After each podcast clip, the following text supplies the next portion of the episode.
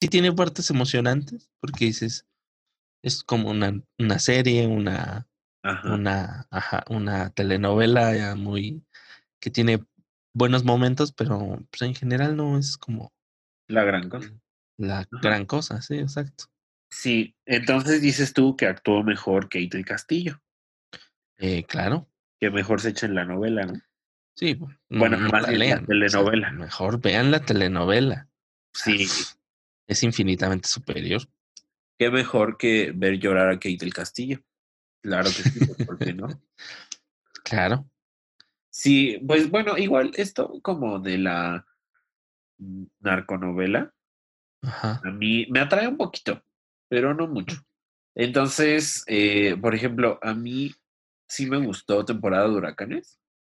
Ajá. Pero creo que también le daría como su oportunidad a Aquí no es Miami. Que también es muy buena. Igual, pues vuelve a ser como el mismo tema. Entonces, pues aquí tenemos a la señorita francesa que está intentando hablar de, pues de una narconovela que a lo mejor ni siquiera entiende. Esa es como la, la mayor crítica de Fernanda Melchor, ah, hacia Fernanda Melchor, eh, porque pues igual sí habla de temas, pero pues Reina estás hablando de un mundo narco de México viviendo en Estados Unidos, ¿no? Entonces. Sí, es como, es como hablaba una vez con una, con una, una chica sobre que este que ella conocía a una de sus amigas que se había ido a, a, a Francia. Ajá. ¿No? Y se fue a París y, y allá en París, este, ella se metió a un barrio así, dice, ah, a mí me pareció muy mono y que no sé qué, y que de repente, o sea, pues ella salió del barrio, todo tranqui, y ya después, este, hablando con una de, pues, de las personas que conoció por allá, le dijo, no, pues es que fui al barrio tal. Y le dijeron, ¿cómo? ¿Entraste tú sola? es que es súper peligroso y no sé qué. Y ella dijo, no manches. es como, para ella fue como caminar en la Nápoles, así me dijo, así fue, literal para ella. Y así, pues es que no conocen el tercer mundo. Así es, bienvenidos a Latinoamérica. donde, donde el barrio, donde el barrio más, este, donde el barrio más peligroso se lo disputan como cuatro o cinco barrios en la misma ciudad. Y no hay quien los frene, ¿eh? No hay ley que los frene. Bienvenidos a la CDMX. Bienvenidos a esta ciudad que huele a comida. ¿Y sabes qué más bienvenidos, Uriel? ¿Quiénes? Pues bienvenidos a este Golpazo el podcast, porque ya estamos grabando. Ah, bienvenidos, muchachos. Bienvenidos, nos agarran en el, en el, en el chal. Echando en la mera discusión del tema que vamos a tratar el día de hoy, Porque ¿de qué vamos a hablar hoy, Uriel? Hoy vamos a hablar de, eh, de narconovelas, no, no es cierto. Vamos a hablar de, de toda esta de las narcotelenovelas. ¿Quién ha sido de las narcotelenovelas? Fíjate que yo sí podría hacer un video muy bien de una comparativa entre la narconovela, la narcotelenovela, ¿eh? O sea, sí te vengo manejando lo que viene siendo pues la información necesaria para la, el contraste. Uf. No, pues sí. A ver, habría que producirlo. Ay, pero pues pero sí, vamos a hablar de toda esta polémica, ¿no? De, sí, algo así. Que se suscitó en la semana. Así y, es. Y el, el, mundo editorial. Y como, como Penguin, Penguin Random House es como el Disney de las editoriales. Ay, Penguin. Qué hermoso. Fíjate que sí, me da mucho gusto como entablar el tema eh, aquí contigo para saber más o menos qué piensas, porque yo tengo una visión un poco extraña sobre lo que sucedió esta semana, que es una noticia, pues, mm, digamos que impactante. Impactante para los literatos, nada más. impactante para nuestro medio, porque creo que ni en las noticias apareció. ¿O sí? ¿Sí apareció en las noticias? Mm, que yo sepa, no. Ahí está. Entonces no fue relevante para nadie en el mundo más que para nosotros. Pero pues por eso los vamos a torturar para que escuchen todo este podcast y se caguen de la risa con nosotros sobre lo que pensamos sobre el mundo editorial. Un saludo a todas las editoriales. Ya publíquenme, por favor. Hola, Fernanda Melchor, ¿cómo estás? buenas tardes, buenas noches, buenos días, depende de la hora que nos estés escuchando. Depende. Bienvenida, siéntate. ¿Quieres un cafecito? Igual depende desde dónde nos estés escuchando, desde tu casa en Estados Unidos, llena de privilegios, o, cómo. en Los Angeles. Los Angeles. Ay, no. Pero bueno, cuéntanos un poco qué sucedió en esta semana y por qué es tan relevante venir a hablar de esto el día de hoy. Esta semana se suscitó un, un evento que, como tú bien, eh, bien dices, solo nos importó a nosotros y a la gente que estudió literatura. Que fue eh, esta mujer, Fernanda Melchor, con un tuit, ¿no? Y se los voy a leer. Ajá. Si quieren verse generosos, regalen las nalgas culeros, no mis libros en PDF. ¿Y todo esto a qué viene, Ezequiel? ¿A respuesta de qué tweet es? Por favor, cuéntale a nuestra audiencia. Sí, sí, sí. Fíjate que estoy tratando de empaparme un poco porque ya, ya vi que el pedo sí llegó a El Universal. Ah, Fíjate que estoy aquí leyendo ahora sí que lo que viene siendo el titular, que dice Reclamo de Fernanda Melchor por compartir el PDF de su novela Arrasa y crea debate en redes. Todo comenzó ayer cuando un joven ayudante de profesor puso en Twitter un mensaje en el que ofrecía el PDF de temporadas de huracanes de la, de la, eh, de la autora Fernanda Melchor eh, para quien lo quisiera. La escritora Fernanda Melchor se convirtió en trending topic eh, por un tweet en el que señala, pues, si quieren verse generosos, regalen las nalgas culeros, no mis libros en PDF. Ay, miren. Fernandita, como si no hubiera sido tú antes, este... Este, vemos, ¿eh, Fernanda? Porque igual así empezaste. Ajá, sí, todos fuimos estudiantes de letras pobres, sin dinero para comprar libros. Sí, no, pero fíjate que yo más bien me refiero mucho a la historia de Fernanda Melchor. Eh, la historia de, Fernanda Melchor, así como la de Valeria Luiselli y la de muchos autores en México, que inició en México, este, pues era eso, como ir regalando su novelita para quien la quisiera leer. Y creo que ya se te olvidó, Fernanda Melchor, que así empezaste tú. Eh, así comenzaste tu carrera regalando tu novelita a quien la quisiera escuchar. Y ahora como ya vendes libritos, pues eh, ya te está costando, ¿no? O te está doliendo que no te lleguen tus 10 pesitos del libro, eh, porque ya hasta salieron los precios de los libros y, demás, y cuánto le llega de ganancia a Fernanda Melchor. Que pues este conociendo, conociendo las editoriales es 5 o 10% de, de la venta de cada libro. Sí, fíjate, ahorita si quieres igual hablamos de eso. Sí, claro. Este, porque tampoco creen que a los escritores les llega gran cosa, ¿eh? Sí, no. Este, pero fíjense, ya llegó la nota a El Universal y creo que aquí es importante resaltar, por ejemplo, lo, lo mal que está, lo, lo, mal que está el Universal en información y nos basamos porque el Universal es pues el periódico, ¿no? El periódico que investigó seguramente la relación de todo esto.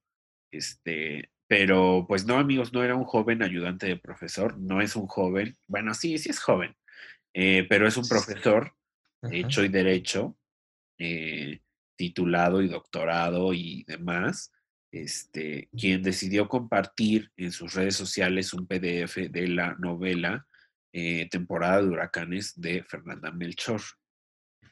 Este, yo conozco personalmente a este profesor y lo voy a mantener ahí como en el anonimato porque ahorita ya vi que en la nota no mencionan su nombre, eh, lo cual me parece una desgracia porque yo estoy seguro que él estaría encantado de leer su nombre en una nota del periódico.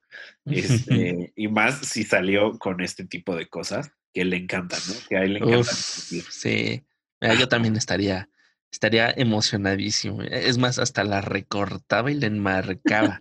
a huevo que sí. Sí, Sí, yo creo que yo igual, o sea, y justo por este tipo de temas que, vamos a entablar ahorita, pero bueno, este, este profesor decidió ir a su Twitter y decir, oigan, ¿saben qué? Eh, digitalicé eh, toda la obra de temporada de huracanes de Fernanda Melchor para mi clase Eh, por lo tanto, tengo la obra de Fernanda Melchor en PDF y este, pues si alguien la quiere, la necesita, la utiliza o la ocupa para seguir vivo, eh, pues aquí está, ¿no? Se las puedo compartir, me hacen llegar su correo y se las hago llegar, ¿no? Eh, y pues al parecer ya de ahí en fuera, pues lo, demás es historia sobre cómo es que todo se salió de proporción. Pues a este tweet le empezaron a comentar varios autores, eh, varias editoriales y varios estudiantes con diferentes puntos de vista sobre si esta persona, este profesor, debía o no compartir eh, el contenido de esa obra o en realidad compartir la obra completa de Fernanda Melchor. Eh, no sé, ¿quieres empezar con, la opinión? ¿Tú qué crees? ¿Debería compartirla? ¿No debería compartirla? ¿Qué es lo que tenemos que hacer en estos casos? Hay que tomar los medios de producción. no, no es cierto. Em, Hola, no, pues. ¿cómo estás? Mira, yo, yo pienso, honestamente, yo pienso que eh, yo no sabía este dato de, Fernanda Melchor, pero pues es hasta cierto punto eh, como predecible. Bueno, no, puede sacarlo, se puede sacar esas conclusiones, esas inferencias, ¿no? Teniendo en cuenta el mundo de la literatura en este país, ¿no? Donde es difícil destacar, ¿no? Si no, si no te sacas el premio Alfaguara y tienes los contactos suficientes. Así es. ¿No? Entonces, este, perdón. Eh, creo que yo, yo, yo, digo que sí, o sea, que sí se debe compartir. Mire, y, y a lo mejor el, el, el profesor no, no quiso, no quiso, no lo hizo con mala hazaña, ¿entiendes? Porque es, y eso es para que lo sepan, ¿no? Y, no solo en letras, pasa en todas las carreras. Ajá. Eh, se pasan constantemente los PDFs de libros. Ajá. ¿No? ¿Por qué? Porque hay banda que no se lo puede permitir, que hay banda pobre que estudia en eh, universidades públicas y por algo estudian en universidades públicas, no, no es como en el ITAM, ¿verdad? Que necesitan becas. Así es. Necesitan becas de 170 y 146 mil pesos para la gas. No, no, no. Aquí, aquí se ocupan, eh, pues, las de manutención, las de excelencia, que es una buena lana, muchachos. Que pues nadie te da por ser inteligente. Entonces, luego hay gente que no se las puede permitir, ¿no? Que dice, ¿sabes qué? Eh, o cómo o compro el libro, ¿no? Exactamente, ajá. Entonces, este, pues, pues los profesores luego nos, nos echan la mano con eso, ¿no? Y eso no significa que, por ejemplo, a mí me llegó a pasar muchas veces en las que tuve el, el, la fortuna de, de, bueno, más bien, primero la, el, la poca fortuna de no tener el dinero disponible para comprar el libro. Y, después de haberlo leído en PDF, decir, este lo quiero físico y me lo fui a comprar físico. Ajá. Ya cuando tuve dinero, ¿no? Solamente pues por el fetiche. El fetiche de tener libros, ¿verdad? En mi casa. Ajá. Entonces, yo creo que sí, o sea, tampoco es como que esté lucrando él con eso, ¿no? Que diga, rólame una lana y te rolo el PDF. Eh, muchas veces luego son pues, escaneos, literal, de, de, la impresora, ¿no? Del libro, en una impresora. Y son escaneos, pero te ayudan muchísimo porque luego son libros inconseguibles, ¿no? Y que pues, el profe sí tiene, ¿no? Así. Eh, yo creo que esto de los libros sí, sí debería compartirse, ¿no? O sea, porque repito, eso no significa que eh, la gente deje de comprar libros, ¿no? La, los lectores dejen de comprar libros, ¿no? Porque pues si te gusta, comúnmente luego los lectores eh, lo que hacen es comprárselo en original. Si no lo quieres tener en físico, por lo menos te compras el, el EPUB, ¿no? O el PDF original comprado en la tienda. Sí. Sí. Mm, Bueno, justo creo que la última parte de lo que acabas de decir, mismamente lo apuntó Luigi Amara.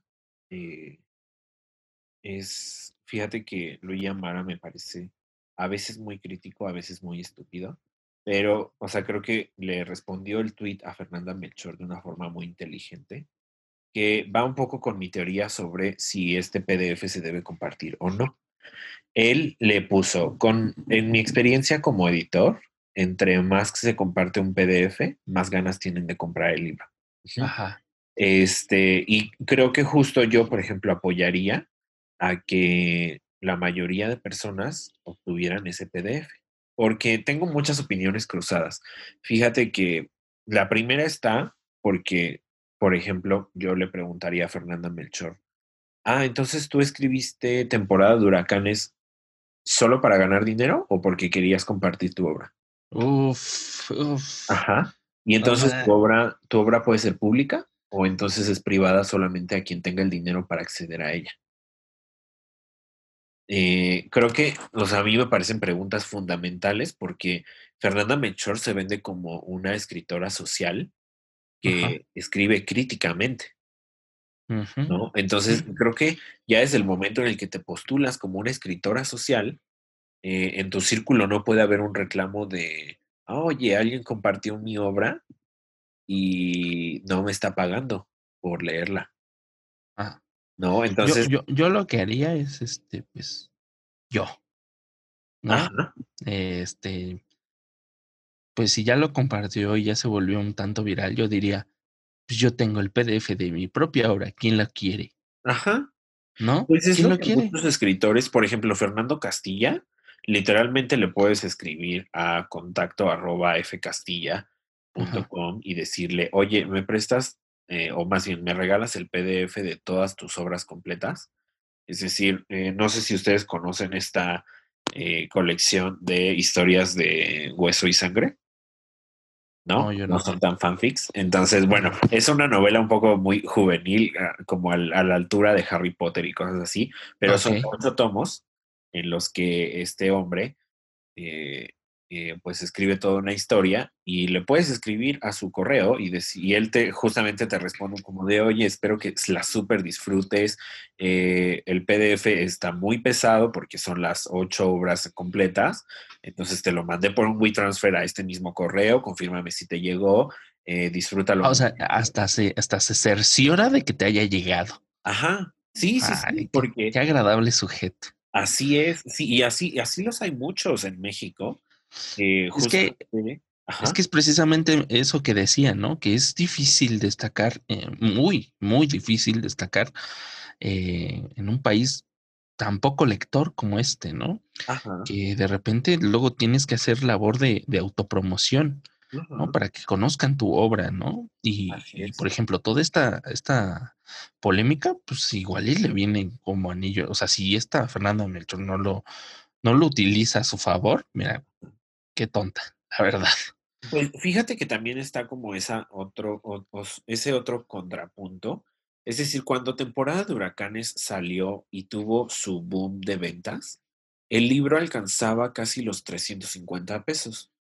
Entonces, uno le basta o le tiene que bastar con ir a una librería digital, ¿no? O sea, como eh, póngase aquí la marca de una librería.com y buscar temporada de huracanes. Y ahí uno se puede dar cuenta qué es lo que está pasando con la obra. Eh, si la obra siguiera en un boom de venta, en la vida hubiera bajado su costo. Mucho menos hubiera bajado el costo en su versión digital. Ajá. Eh, pero pues uno puede ir a esta, a la cadena amarilla o a la cadena negra a ver cuánto cuesta el libro Temporada de Huracanes de Fernanda Melchor. Y en físico tiene un costo de 80 pesos. Sí, claro. Y en digital tiene un costo de 65 pesos. Ajá. O sea, vean cómo es que todo en el mercado nos dice absolutamente todo lo que necesitamos saber sobre un libro. Un libro que costó 380 y tantos pesos bajó a 80 pesos en físico. Ajá. Sí. Eh, ¿Por qué bajó? Porque ya nadie lee a Fernando Melchor. ¿A alguien le interesa hoy en día Fernando Melchor? Eh, Yo ni Fernando- siquiera sabía que existía. Ajá. Fernanda Melchor estaba muy de moda cuando Valeria Luiselli también lo estuvo, ¿no? eh, que sí, esto claro. está como pues a principios del 2010, 2011. Sí, 2012, sí, más o menos. Ajá, a lo mejor algunos todavía llegaron a decir, bueno, 2012, pero pues del 2012 para acá, Reina, ya pasaron ocho años. Tu boom publicitario ya fue hace mucho y ya nadie habla absolutamente nada de ti y tus libros ya no se venden a tal grado que las librerías ha- han tenido que bajar el costo de 380 pesos a 80 pesos. Ajá, o sea, literalmente no regalan tu libro porque no pueden. Ajá. Eh, y Te literalmente. pasó, te pasó un Scott Fitzgerald. en, su, en su época, Scott Fitzgerald, así le pasó, amigos. Así, así mismito y se fue a la quiebra. y entonces ahora viene Fernando Melchor muy mamona a decir, oigan, regalen, no regalen mis libros, mejor cómprenlos. Y, y de aquí podemos hablar, por ejemplo, de cuánto está ganando Valeria Luiselli, ¿no? Eh, uno de los contratos más afamados del mundo editorial viene siendo, ahora sí que perteneciente a Gabriel García Márquez, en donde la editorial, eh, pues ya saben, ¿no? La editorial más chafa del mundo, Diana, Diana. ajá, eh, que tiene en, en su poder todas las obras, eh, le dedicó un contrato a Gabriel García Márquez con el mayor rango de ganancia de precio en lista a un escritor y era el 11% del precio en lista. Ajá. Es decir, Una, una ganga. costaban 200 pesos. eh, Gabriel García Márquez recibía, recibía 20 pesos con 20 centavos, ¿no?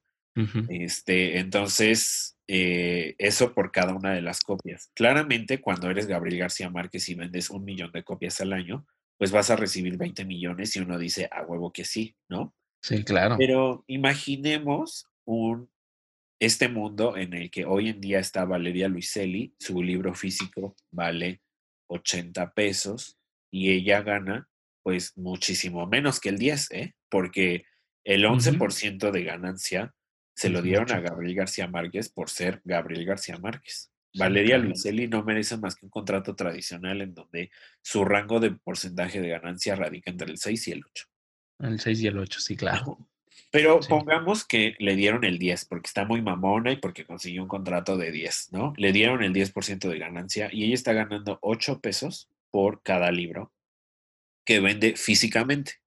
Después, el contrato de un libro digital, la ganancia radica entre el 2 L- y el 5% Del del- 5%. del precio en lista. Ajá.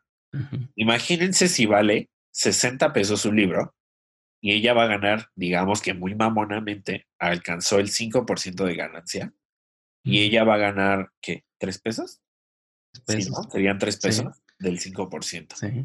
Entonces, pues Valeria Luiselli está aquí luchando por no perderse 8 pesos o no perderse 3 pesos de su ganancia. Este, siendo que, por ejemplo, mi teoría es que este, este profesor lo hizo para que muchos estudiantes, estudiantes de letras, es- eh, conocieran su obra. Sí, claro. Ajá. Es que, mira, pro- eh, probablemente creo que el, el lugar donde, no sé, no sé tu experiencia, pero en- al menos en la mía sí, en la, en la universidad, es como que esta etapa donde los profesores empiezan a, a- sobre todo los de los de literatura contemporánea, ¿no? Ya sea española, sea eh, latinoamericana, sea mexicana, ¿no? Empiezan a, a- a tirar así autores nuevos y es como que esa parte donde, pues sí, es, es publicidad gratis. Ajá. Literal es publicidad gratis, es donde empiezas a conocer a, a autores que están vivos y que están escribiendo y que son relativamente jóvenes y, y es ahí donde los, los ves, ¿no? Y qué mejor que acercarte de manera gratis uno de sus libros para decir, ¿sabes qué? Ah, después pues voy a conseguir este libro eh, en físico y a partir de ahora voy a seguir la carrera de esta persona, ¿no? Porque me Ajá. gustó su literatura. Ajá. Pues, Entonces, entonces yo creo que esta etapa universitaria, ajá.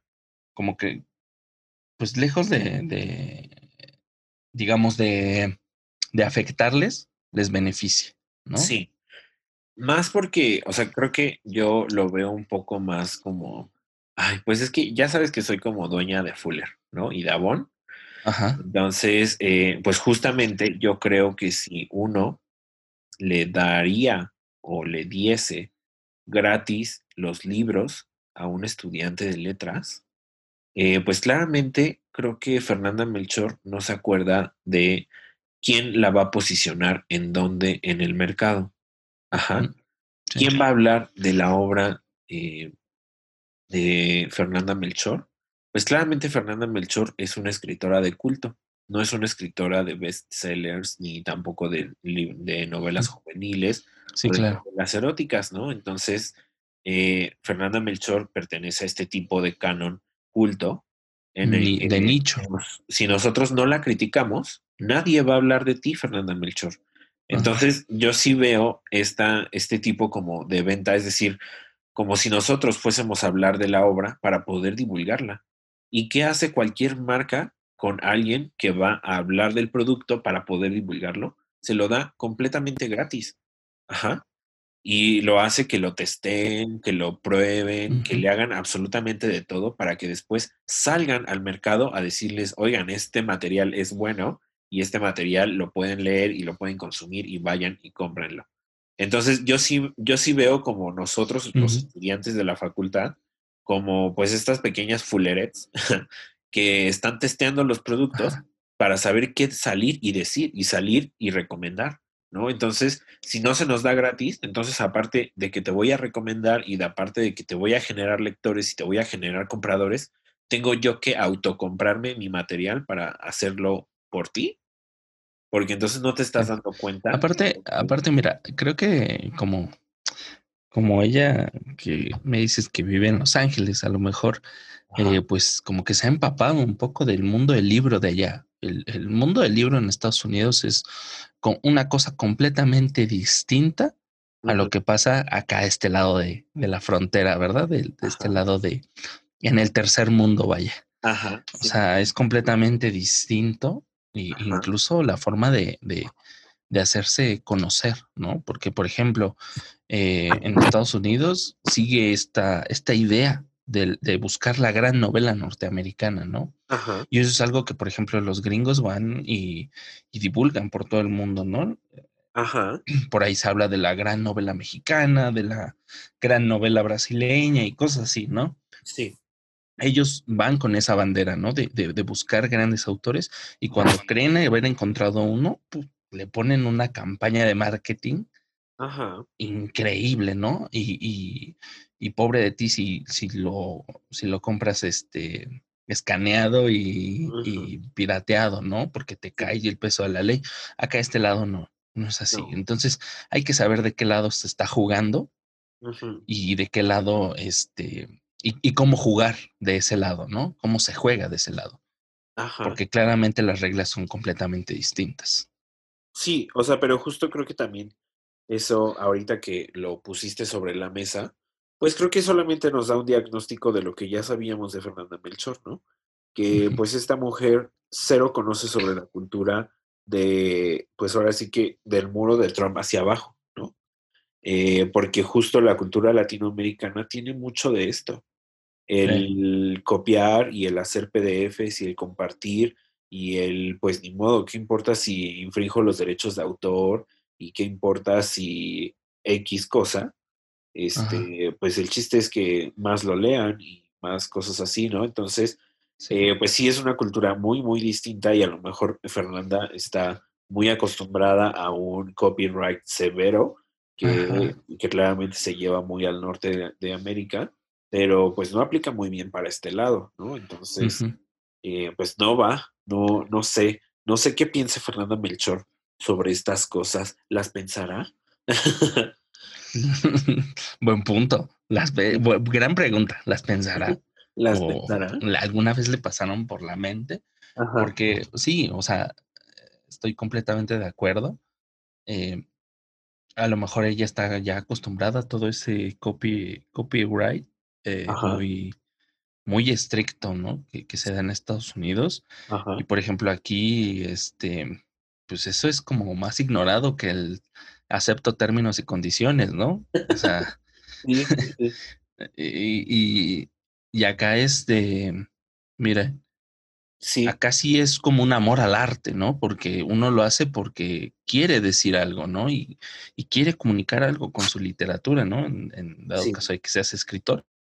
Allá, allá sí definitivamente es un negocio, ¿no? Allá sí es un negocio completamente que le que sale redondo para todos, ¿no? Para la Ajá. editorial, para el escritor y para las, este, las agencias de, de, de marketing y publicidad.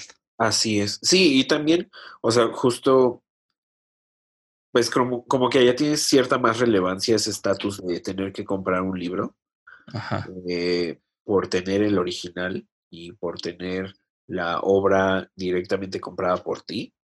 Eh, pero no sé, o sea, como que en México no aplica mucho para eso. Yo creo que toda Latinoamérica no se pone mucho en la fila. Eh, también mucho menos después de que entró en vigor la ley del Creative Commons. O sea, ya a veces justo, o sea, yo creo que lo único que le faltó a este profesor eh, eh, de poner en, en, su PDF es justamente el sello que descargas de internet de Creative Commons. El y entonces Creative ya Commons. todo hubiera sido legal y tranquilo y demás, porque justo las plataformas en internet que se dedican a, eh, pues a distribuir a masas el libro de Fernando Melchor en un PDF, pues se respaldan bajo esta ley de Creative Commons y entonces ya nadie dice nada y justamente este profesor lo escribió en otro tweet, ¿no? O sea, si creen que yo soy el único que comparte este PDF, pues aquí le dejo unas bases de datos donde Fernanda Melchor está desde hace cinco años, ¿no? Y Ajá. pues no hay ningún problema, ¿no? Eh, entonces, sí, la diferencia que hay, y incluso él, por ejemplo, eh, el profesor compartió el PDF, que claramente se nota como un escaneo, pues un escaneo de... De pues, una impresora en la casa, ¿no? Sí. Ajá, sí. Entonces muchos le empezaron a poner en el mismo tuit así como de, ay, aparte todo tu escaneo, todo pitero y no sé qué. Entonces decía, bueno, pues igual hay distribuidoras de libros en PDF completamente Ajá. gratis en donde está Fernando Melchor e incluso es un EPUB, ¿no?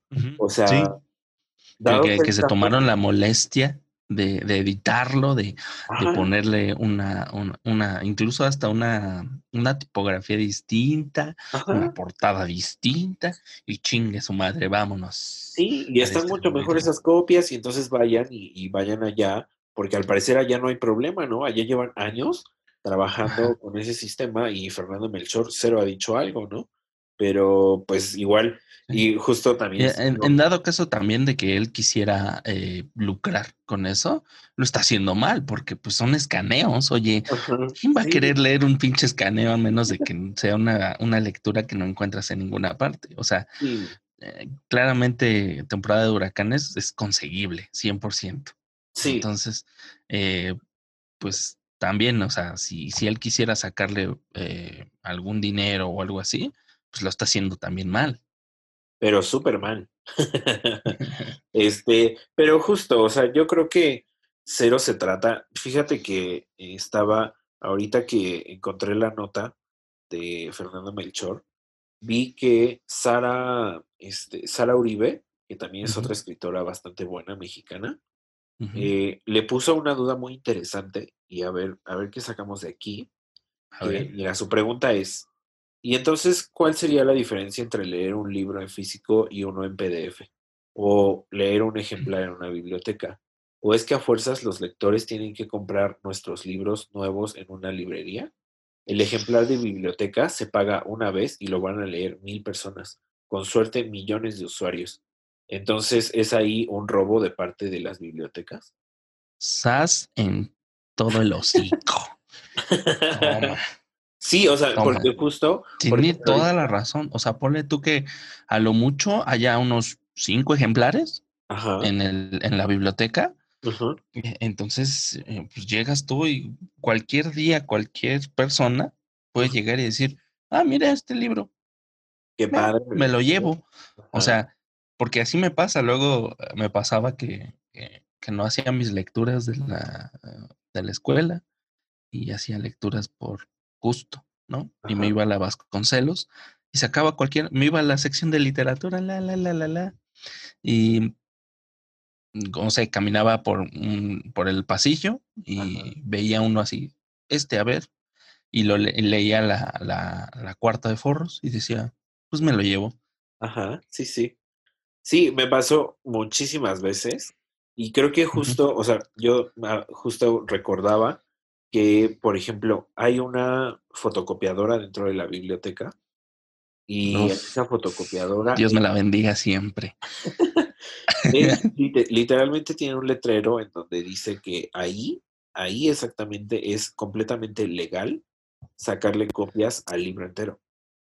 Eh, entonces, sí, ahorita que ella puso en, en la mesa como la historia de las bibliotecas, sí dije, bueno, o sea, pero, o sea, la biblioteca va a pagar el libro una vez y si le sacan un millón de copias y si aparte de ese millón de copias lo leyeron otro millón de usuarios, entonces ¿a quién demandamos aquí? No, demandamos a la biblioteca por hacer de conocimiento general el libro de tal autor. Ajá, o, porque también a veces, o sea, las bibliotecas muchas veces no se esperan a que hayan pasado los 25 años para que venza la ley de derechos de autor, ¿no? Y hay libros ahí que en menos de 10 ah. años ya están en exposición y ya están libres para que los usuarios los saquen de la biblioteca y los lean y etcétera. Entonces, ahí cómo aplicará, porque habrá un libro de Fernanda Melchor en una biblioteca, a lo mejor y sí, ¿no? Seguramente en, la Vasconcelos debe de estar ya Fernando Melchor. Entonces, ¿por qué no se queja de que la gente lee su obra en una biblioteca, ¿no? Claro. Entonces. Claro, porque es como esta romantización, ¿no? De, del, autor, tal cual, ¿no? del autor que presta su, su, su obra al, al, público, ¿no? Y que la, y que la somete al, al escrutinio público. Ajá. Y es toda esta romantización que, pues, a veces sí parece un poquito sacada como de, de, de incluso de un mismo libro, ¿no?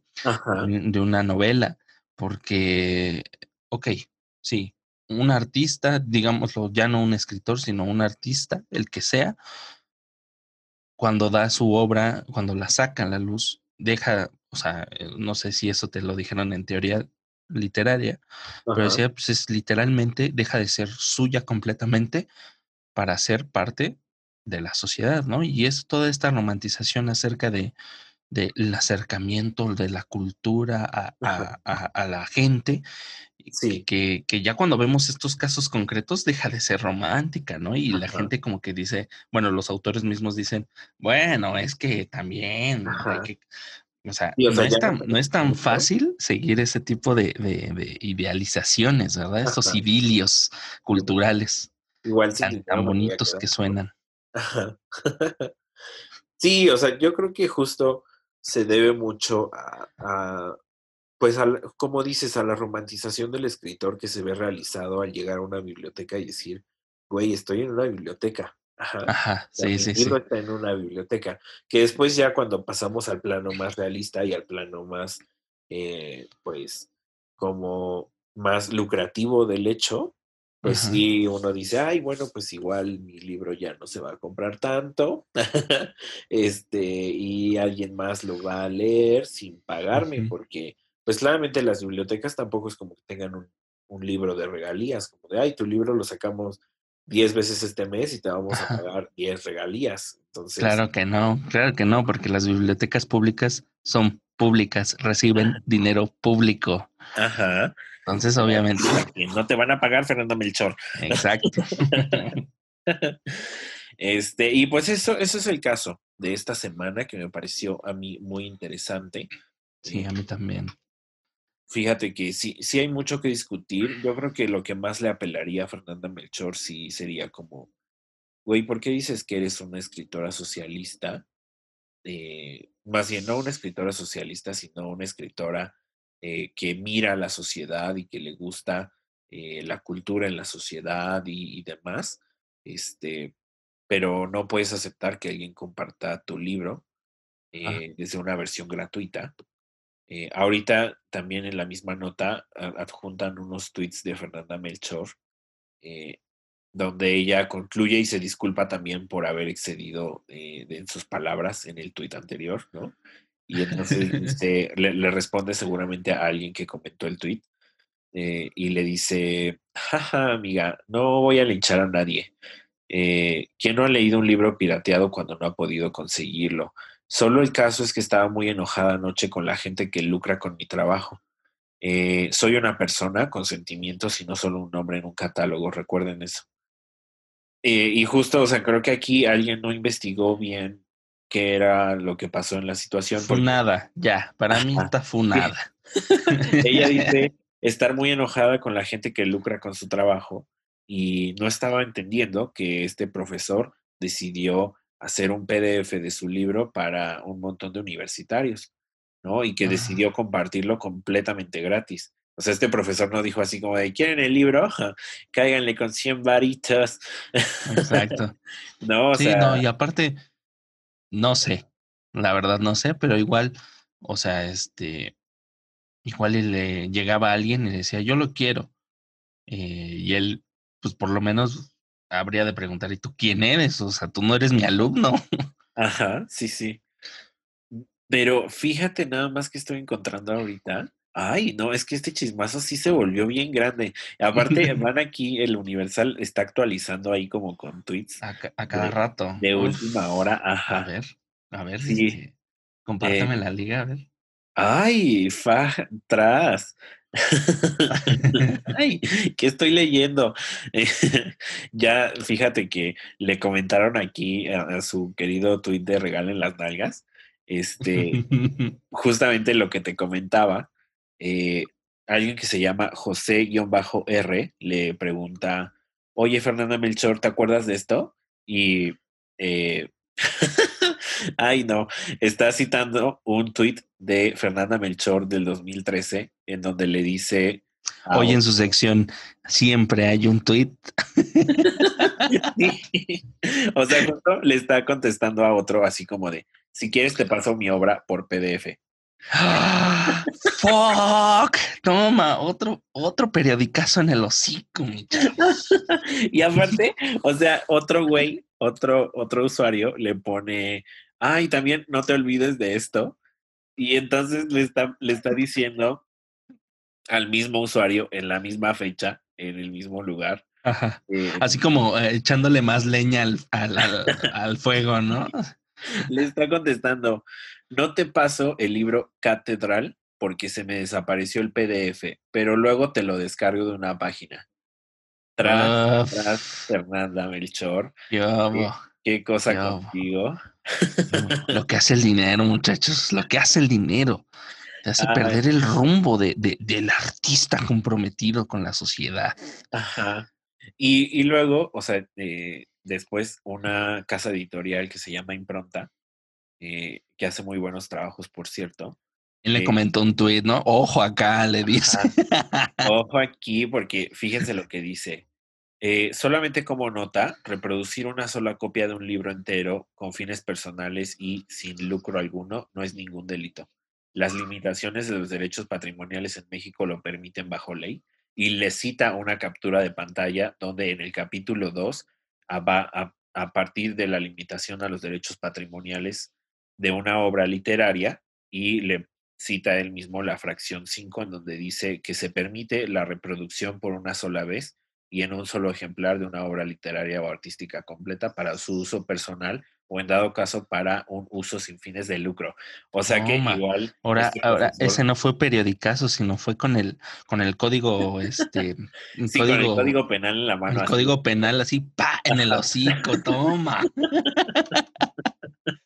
Sí, sí, sí, o sea, justamente, pues le llovió sobre mojado. Yo creo que, o sea, sí le va a convenir a Fernanda Melchor, este, pero sí le llovió sobre mojado y bastantito, ¿no? Entonces, este, a lo mejor, Este, moraleja, muchachos, eh, si ustedes son artistas, son escritores, ajá, eh, pues no cometan este tipo de cosas. O sea, manténganse eh, fieles a esta Así idea de, de- de que hay que hay que hacer llegar la cultura a todos y sobre Ajá. todo en un país como este sí, donde la cultura no llega más que a las a las a las a los universitarios y a ciertas a cierto sector que pues, que se puede permitir la cultura amigos porque ajá, nos guste o no y voy a decir algo completamente eh, polémico la cultura sí es selectiva, amigos. Así es. Al menos, al menos en lo económico, es muy selectiva. Sí, sí, sí. Pues simplemente hay que pensar quién compra cultura y quién compra arte en, todos los países. No iba a decir en México, pero creo que aplica para absolutamente todos los países. Eso pasa en todos. Y, con cultura, mm, creo que nos estamos refiriendo a la alta cultura, ¿no? Al arte, a la literatura, todo esto, porque pues la cultura es un abanico enorme y, e incluso este, indefinible por sí solo como, como, como la literatura misma, como el arte mismo. ¿Qué es arte? ¿Qué es literatura? Hasta ahorita no lo sé. Entonces lo mismo pasa yo creo que con la cultura, ¿no? Así es. Sí, yo creo que, ay, mi Latinoamérica. este, mi bello tercer mundo. La segregación de la cultura yo creo que hay que combatirla justamente con acciones como estas. De decir, ¿saben qué? O sea, yo tengo un libro y ¿por qué no lo van a leer mil personas más si yo puedo hacer que lo lean mil personas más?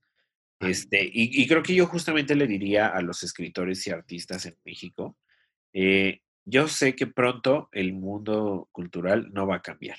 Entonces, por el momento, no hagan obras literarias para conseguir eh, resueno económico, al menos no si quieren una obra literaria que se respete por ello, este, porque, pues no, amigos, lo háganlo, háganlo, pero literalmente por amor al arte y porque quieren decirle algo al mundo a través de su literatura Sí, o sea, háganlo así porque de verdad no te vas a hacer millonario, mucho menos en México, mucho menos en prácticamente ninguna parte del mundo, eh, porque igual los contratos literarios con el 10% de ganancia se predican aquí en China, en España y en Estados Unidos de una forma descomunal.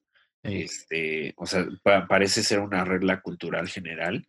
Pero el capitalismo siempre gana, amigos, no lo olvides.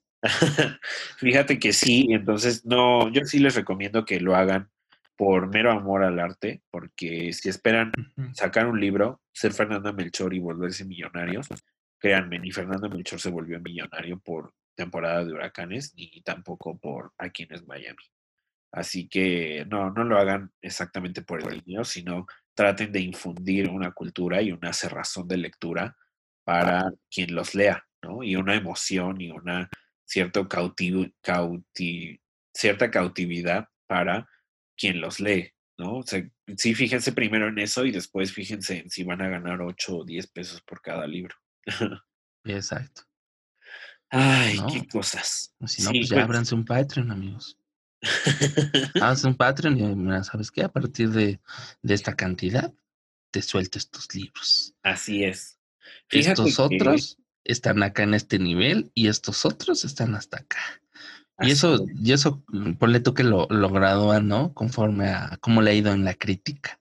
Ajá. ¿No? Estaría, estaría chido. Estaría chido. Mira, estos libros les fue súper chingón en crítica y mira, son eh, que sus 300 pesos mensuales. Ahí está. Tienes acceso a todos ellos.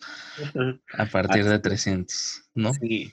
Bueno, pero pues igual me gustaría cerrar este tema eh, solo diciendo dos cosas. Este, eh, pues ahí te va Fernanda Melchor. No sé quién esté aquí suscrito para academia.edu. No sé, ¿tú estás suscrito en academia.edu? Mm, no, creo que no. ¿No?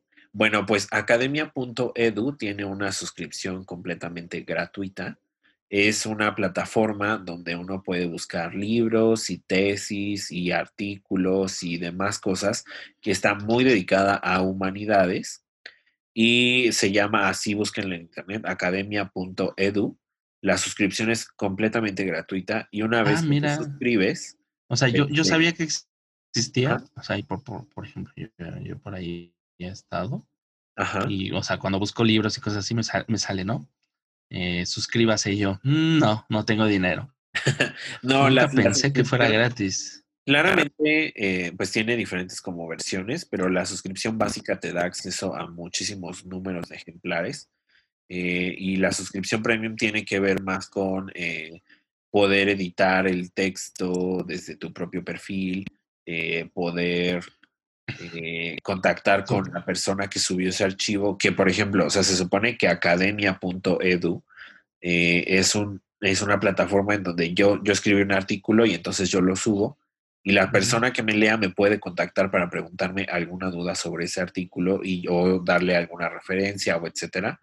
Eh, pero eh, pues ahí nada más les encargo que alguien subió desde el 2012, eh, pues completamente gratuito, el PDF y el EPUB de temporada de huracanes, Fernanda Melchor, ahí te mando el beso y ojalá lo descarguen muchísimo.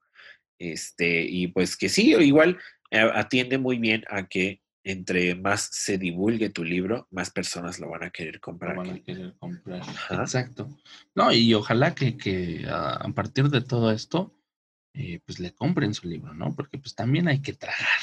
Así es, así es. Entonces, este, pues tampoco lo decimos con, mala hazaña de que, ay, déjale de comprar porque eh, hizo un comentario desafortunado. Y más bien berrinche en, redes sociales. Ajá. Eh, no, o sea, son escritores y como buenos escritores, pues también tienen este sueño, ¿no? De vivir de la literatura y muy pocos son los que lo logran. Entonces, si ella logra vivir de la literatura, mira, qué bueno. La neta, qué bueno. Sí. el mejor de los éxitos.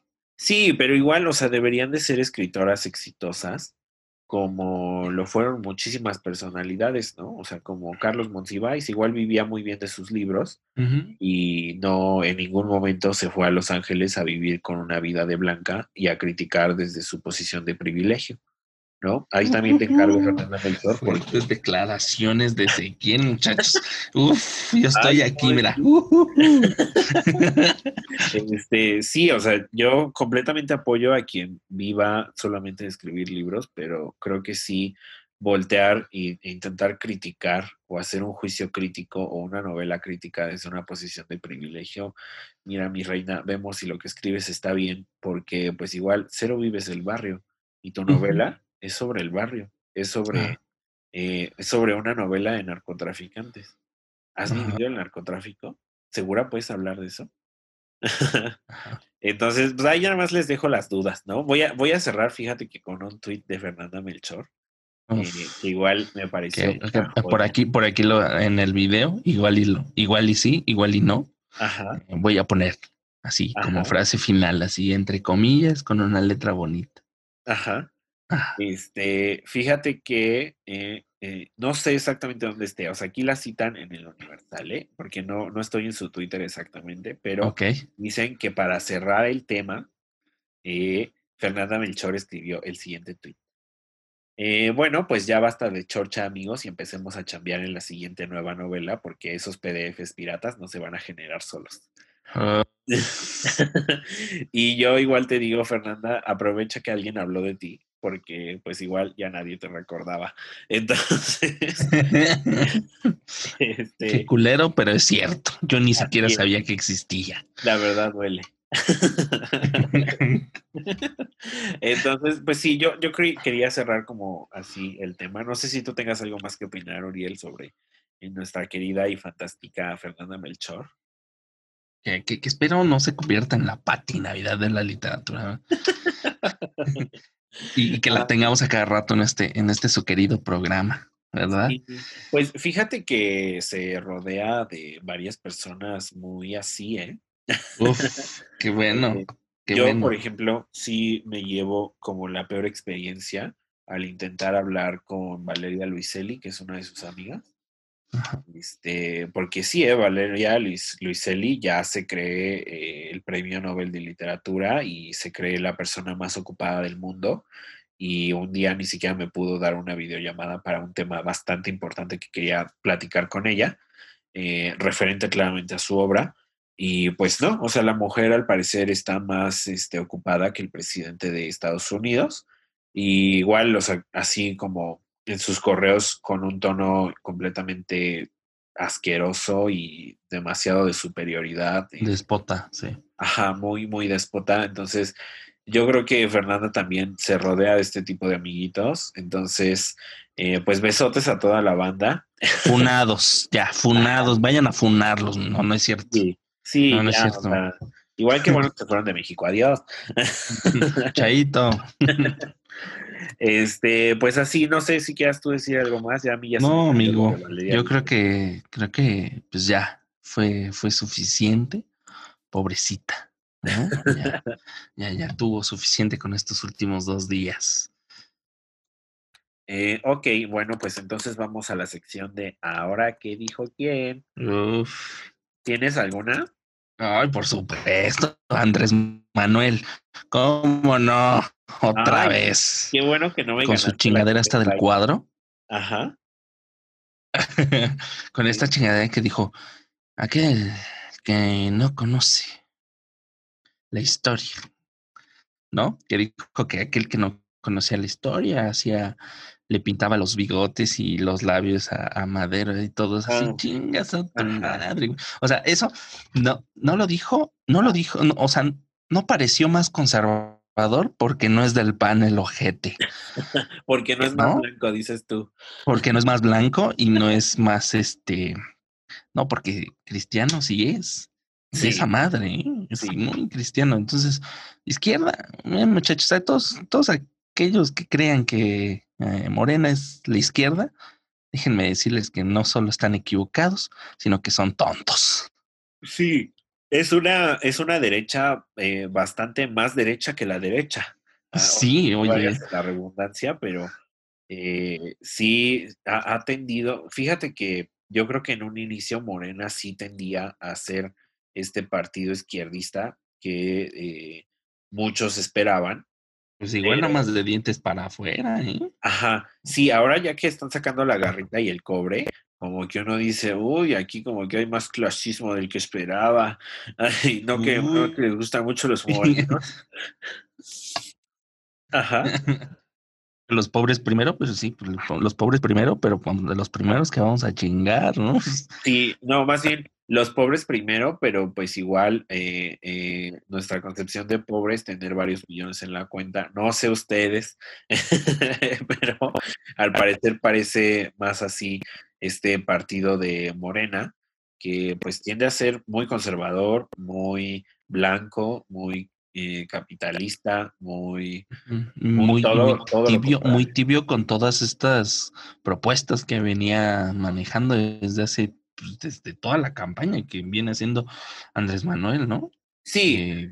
Que, todos estos temas sociales y que vamos a resolver a Yotzinapa y que vamos a atender los casos de violencia de género y de feminicidios y todo esto. Y pues, la verdad se han estado siendo bien pendejos, ¿no? Entonces, pues ahí está. Mi, mi, ¿qué, ¿qué, dijo? Uh, ¿Qué dijo? ¿Qué? Andrés Manuel. Andrés Manuel con sus chingaderas, ¿no? Viendo que, viendo temblar, está viendo temblar y no se hinca el cabrón. Ay, sí.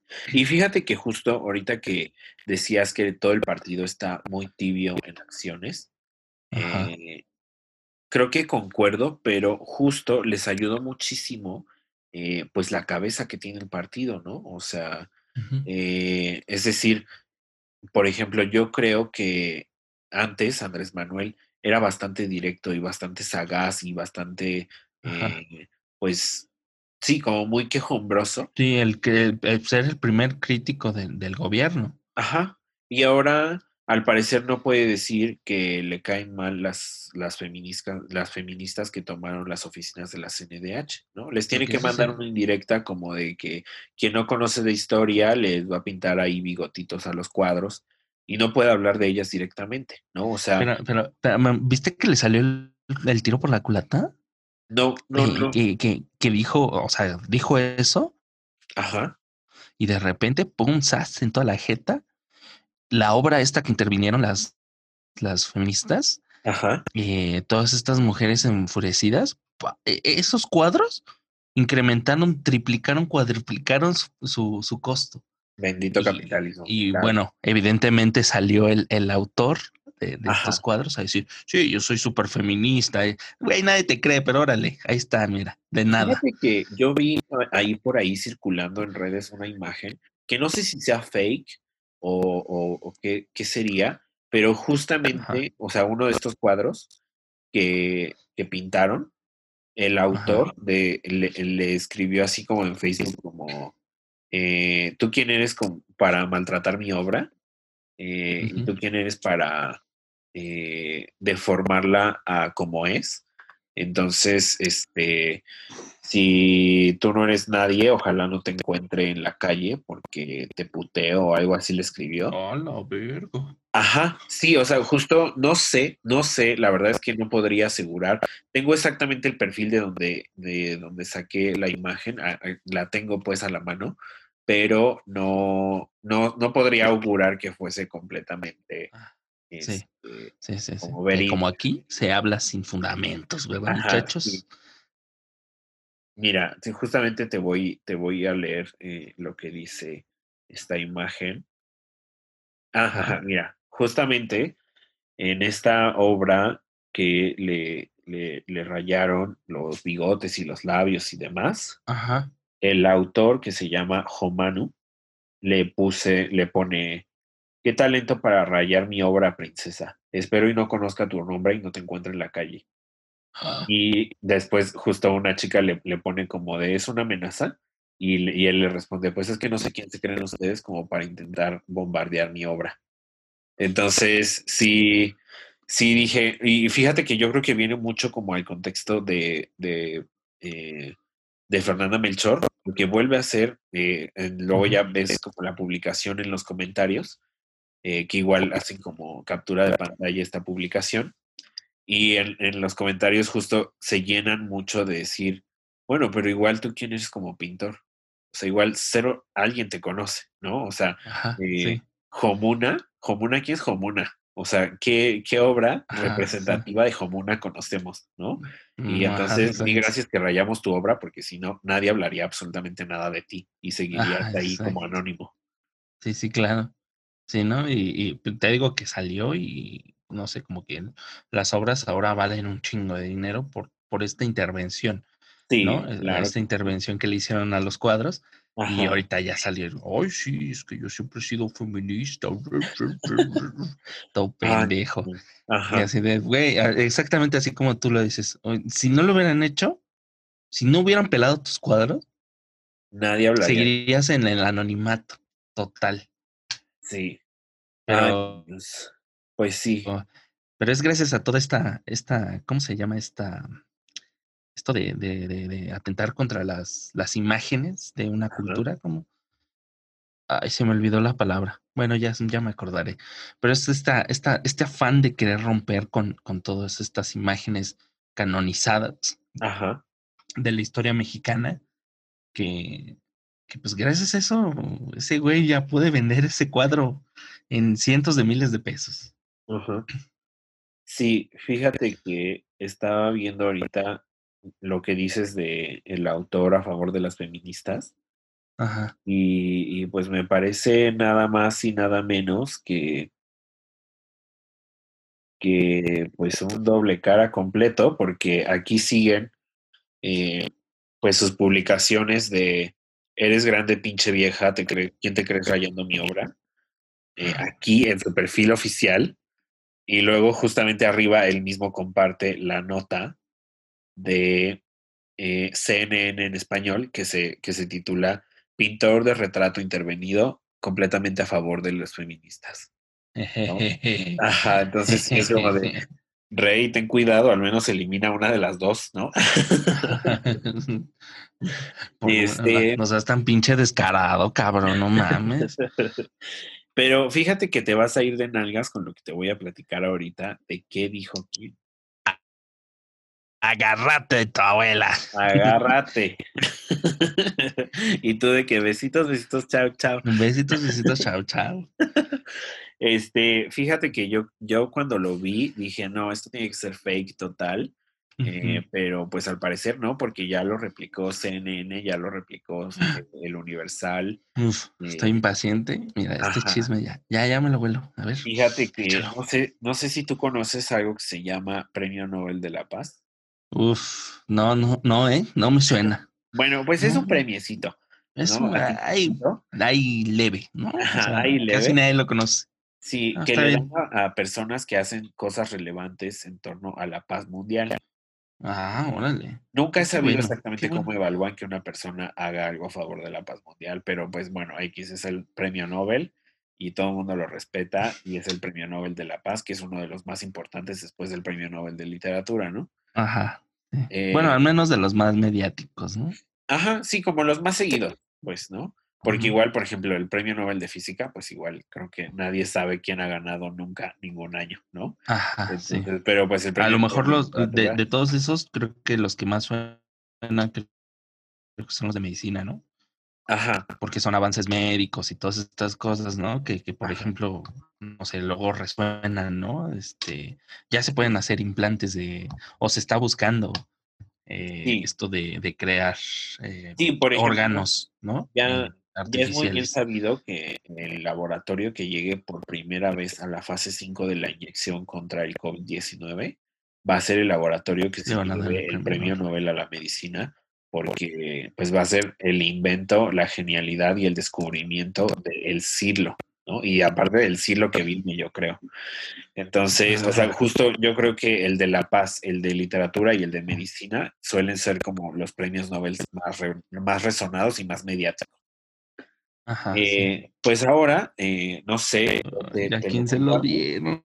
Ajá. No mames. Es que me da miedo ese, esa, porque un, un año se lo dieron creo que a Putin, y otro se lo dieron a. Ajá. Ah, ah, y, y tú dices, puta madre, güey. O sea, ¿qué sigue, güey? Eh, reconocer a Hitler como el que sacó de la crisis a, a Alemania, güey, y que es como del premio Nobel de la Paz. ¿Qué sigue, güey? ¿Qué sigue? Ay, bebé, pues mira, ahí vas, ahí vas, no vas lejos.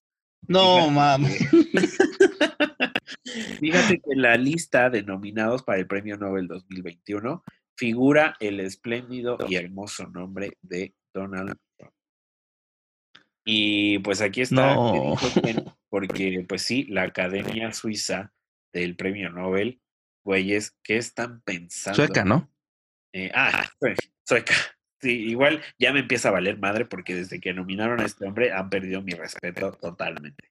Y aparte, Mira, a mí por, desde por- que. eh, por las desde razones que, lo que- nominaron, lo nominan eh, por ser uno de los presidentes que llevó a cabo más tratados para terminar la guerra entre eh, Siria, Estados Unidos, Afganistán, Estados Unidos, Vietnam, Estados Unidos. Eh, al parecer esas fueron sus acciones en torno a la paz mundial y por lo que necesita estar nominado al Premio Nobel de la Paz. Que no mames. Ajá, sí, yo creo que... En dado caso, en dado caso, esas son, esas son acciones que llevó a cabo este Obama, ¿no? Y se le acabó el gobierno y dijo, pues ya Sí. en pedo. Y lo que dijo este güey, pues, pues ya, ¿no? O sea, ya están a la mitad, pues ya que me queda, o sea, no me puedo echar para atrás.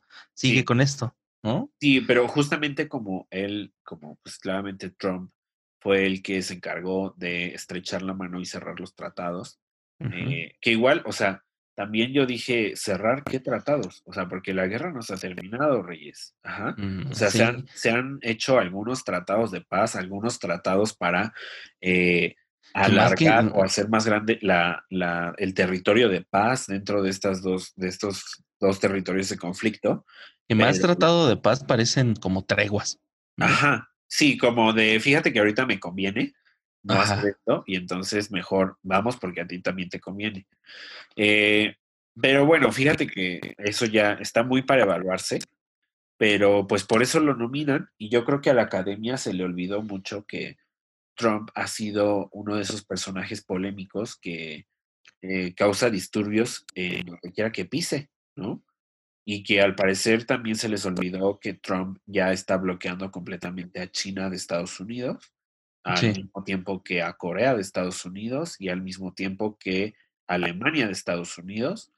Y entonces también se les olvidó como que Trump es uno de esos presidentes que ha sido demasiado polémico y que desde un tweet ha armado casi, casi una guerra, ¿no? Sí, Entonces, eh, pues sí, sí, sí, sí, algo ahí ya que pa- revisar ahí. hace como, ¿qué? 2018, ¿no? Que, que todo el mundo temía la guerra con Corea del Norte. Y, Así es, nada más por un tweet, y nada más por un pinche tweet. Y yo dije, no, no, ya nos va a cargar la chingada con este güey. Y es algo que, que al menos en México sabíamos que iba a pasar, ¿no? Con, con este güey, este tipo de cosas así, estos arranques de estupidez que luego tiene ese güey. Ajá, eh, que, por ejemplo, él no se considera político, ¿no? Él es, este, cuando habla de, de políticos dice they, o sea, Ajá. ellos. Sí. O sea, los políticos. Yo no soy político, yo soy empresario. Ajá. Sí, sí.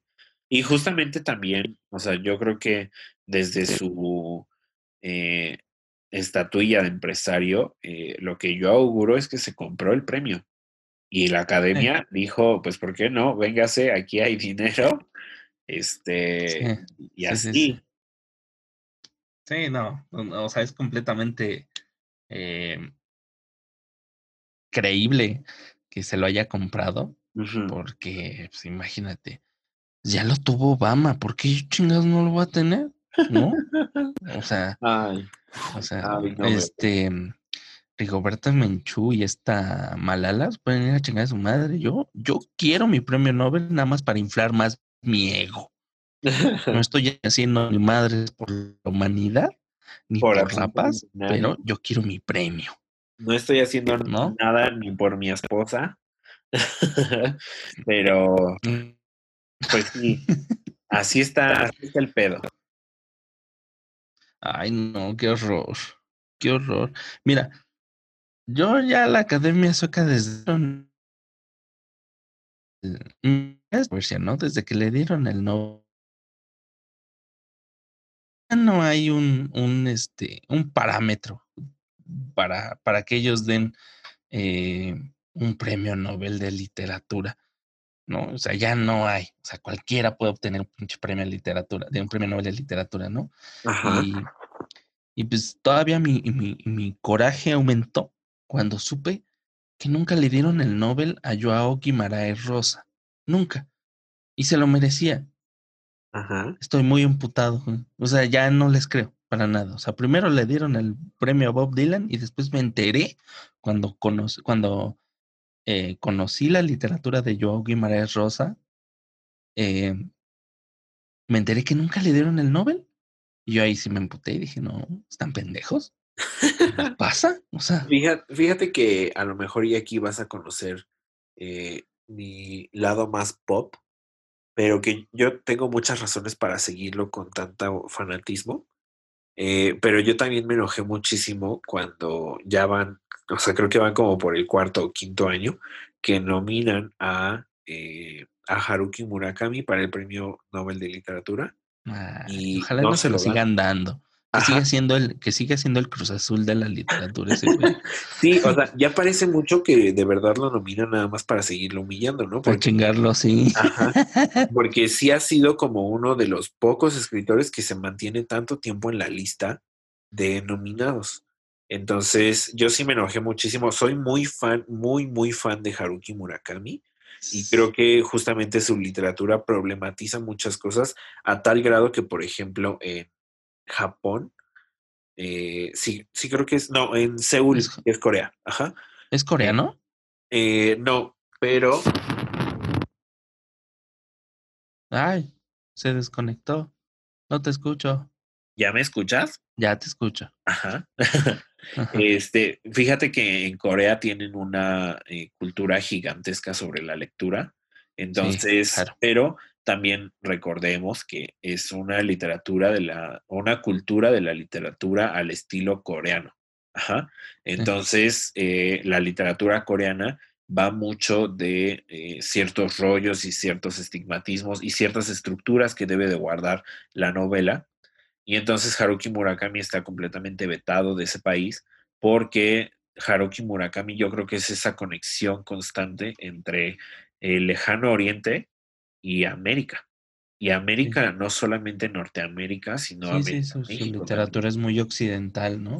Ajá, pero justo, o sea, yo creo que él hace esta cosa de las tradiciones muy orientales, eh, occidentalizarlas. Occidentalizarlas, sí. Sí, sí, sí. Lo podamos leer y lo podamos comprender, ¿no? O sea, yo, por ejemplo, Kafka en la orilla me parece una novela que justamente representa todo este caos en su mente que está entre la cultura oriental y la cultura occidental, ¿no? Eh, y justamente un Kafka que se está, eh, pues que prácticamente quieres vomitar, pero al mismo tiempo quieres comer y que quieres seguir leyendo y que te exprime y, al mismo tiempo tiene otras novelas como La eterna peregrinación del chico sin color, que habla muchísimo de la soledad y del sueño y de los espíritus y de las cargas negativas y las cargas positivas y de la disociación social, que tienden a ser tópicos de la literatura muy oriental, ¿no?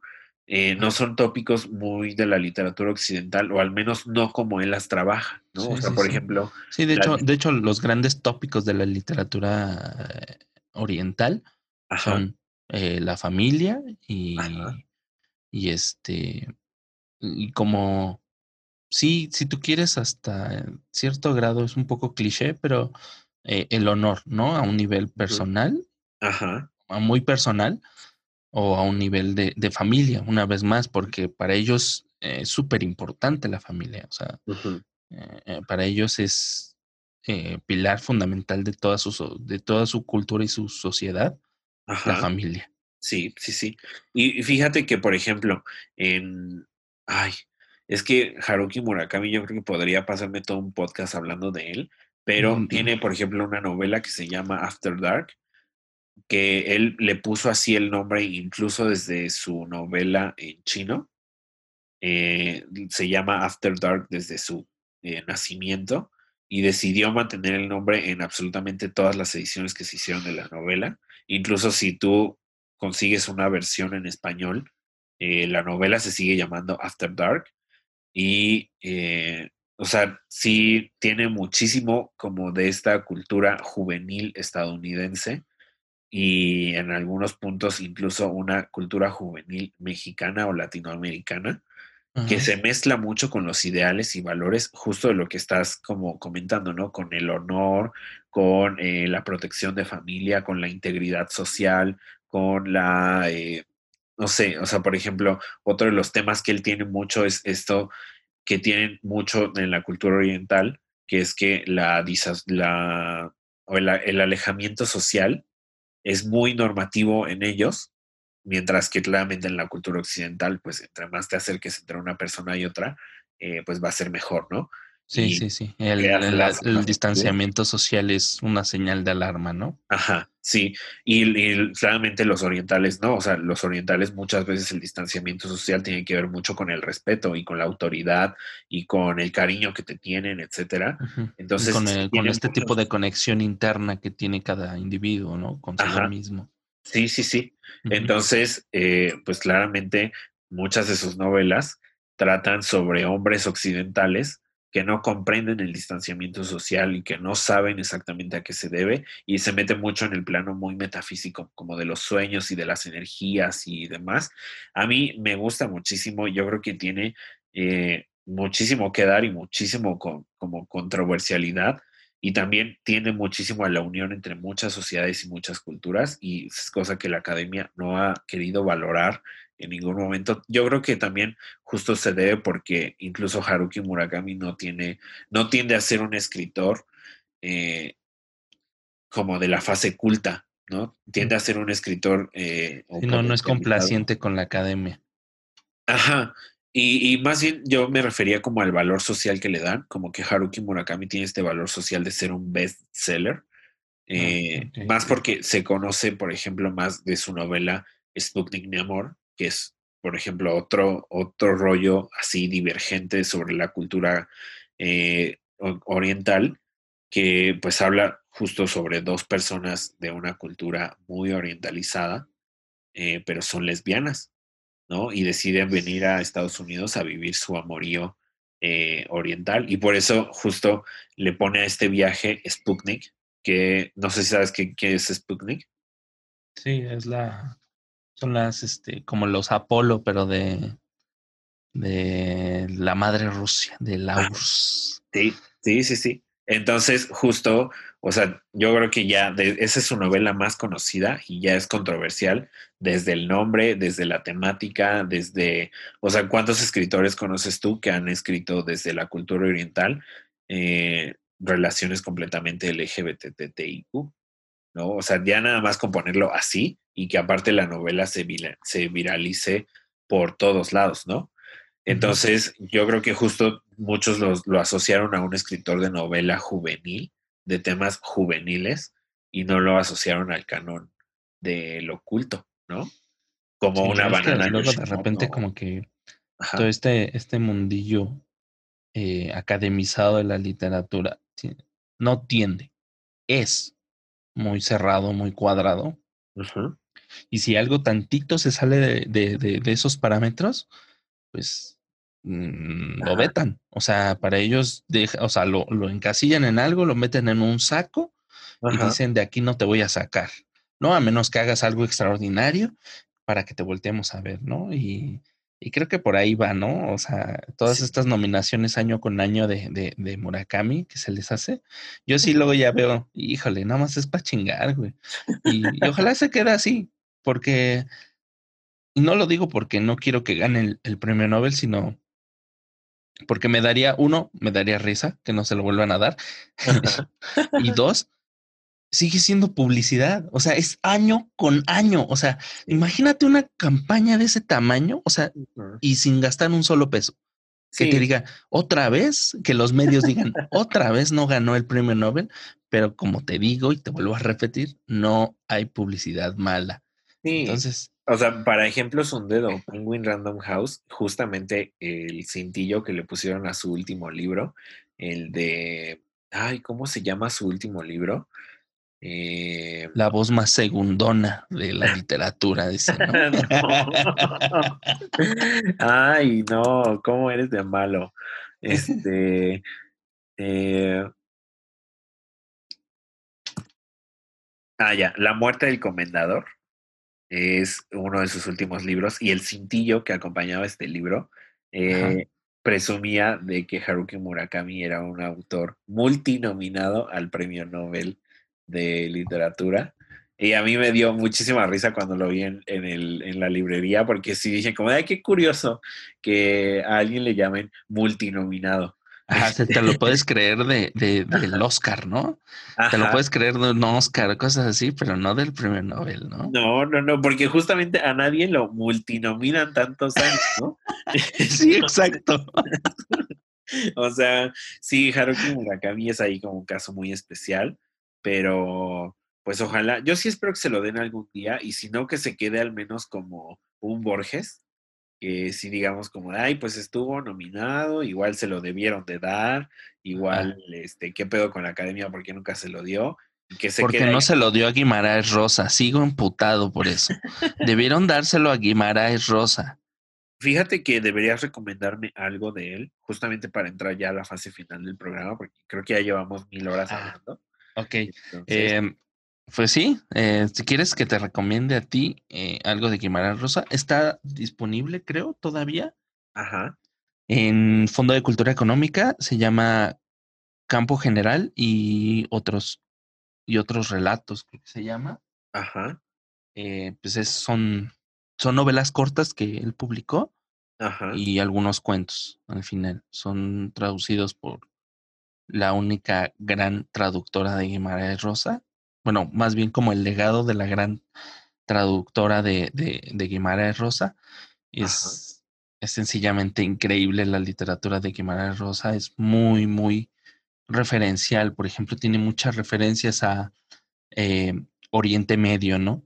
Toda esta cultura de la India, sobre todo ajá, y muchísima también este, referencias bíblicas, eh, muchísimas, este, todas estas observaciones que hacen, por ejemplo, los escritores de literatura eh, sobre los indígenas y cómo hacer a partir de, de, visibilizar toda esta cultura, todas estas culturas a través de una narración que implique también eh, el hecho de poner sus, este, su manera de hablar, ¿no? No no solo su, su, este, su dialecto, si tú quieres llamarlo así, a la hora de, de hablar español, un, bueno, en, en este caso portugués, ajá, sino también eh, que, que meten palabras de, de, su lengua, ¿no? De su lengua nativa, como, como por ejemplo los, los paraguayos que, que tienen palabras en guaraní, aquí los mexicanos que luego tenemos palabras en náhuatl, a- algo así,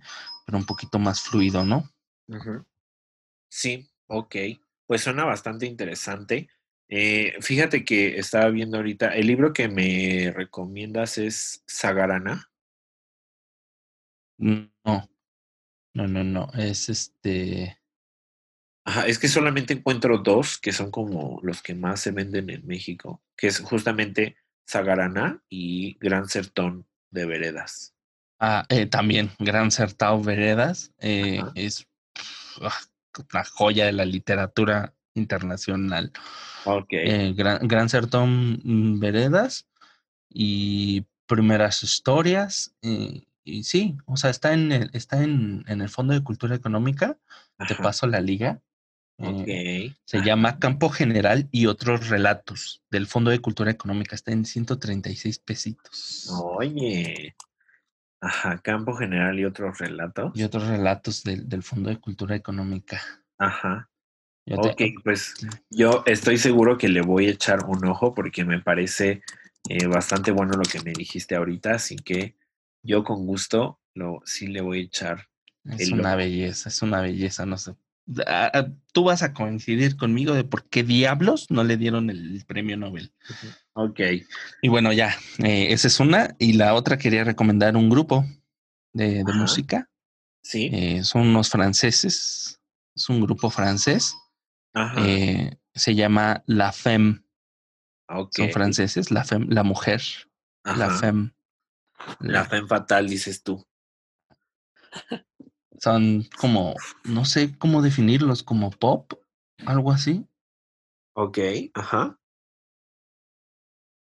Ah, no, no sé, no sabría decirte como qué son, pero ajá, pues, son increíbles, los muchachos son increíbles. Las, este, pues la vocalista es, pues algo queer, la verdad. Sí, bastante queer. Ajá. Eh, y no sé, tienen letras bastante extrañas luego de repente, Ajá, tiene, así sin sentido, están muy Ajá. chidas. sí, Chequenle, denle, denle una, una oportunidad a la FEM, son muy buenos. Ajá. Fíjate que me estoy riendo mucho porque eh, estoy investigando tu grupo. Fíjate que Google los clasifica como un grupo de rock o banda de rock. Ah, ok. Este, No, nada que eh, ver. Bueno, sí, se ven un poco distinto a una banda de rock, pero se ven muy interesantes las imágenes que vienen aquí eh, sobre la banda. Me parecen muy interesantes. eh, la FEM se llama, pero me dio mucha risa porque, o sea, tú pones la FEM en Google y lo primero que te aparece son unas vitaminas para la vagina. para disminuir los síntomas de la menopausia. Ajá, ¿ves? Uf, Así claro. es. Entonces, Así, así este, de interesante es esto, muchachos. Sí, entonces si ya no escuchan la FEM, eh, pues al menos tomen la FEM. Ajá.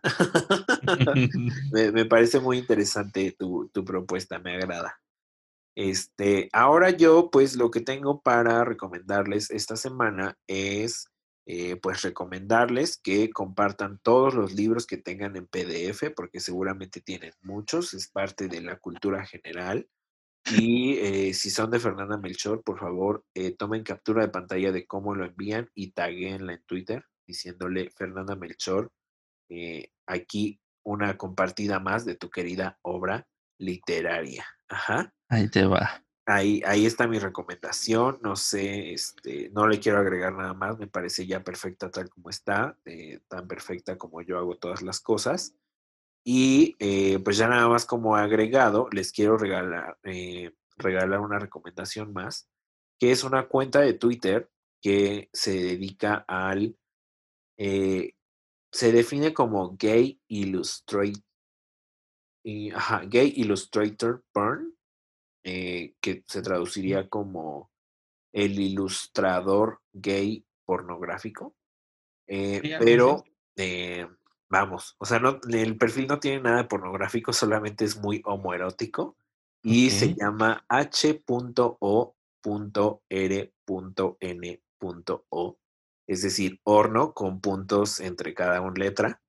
Y lo van a disfrutar muchísimo, amigos. Vayan, eh, échenle un ojo y diviértanse con las ilustraciones que hace este hombre.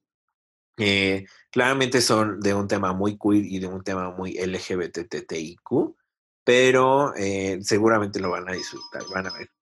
¿Vale? Dale. Bueno, pues yo ya no tengo nada más que agregar. No sé si tú tengas algo más, Uriel. Mm, No, no, no, no, no, no hay más que agregar. Ok. Entonces, eh, pues de mi parte, yo soy Ezequiel y el otro lado está Uriel. Y nosotros solamente les deseamos que siempre, siempre se superen los golpazos de la vida. Chao. Chao.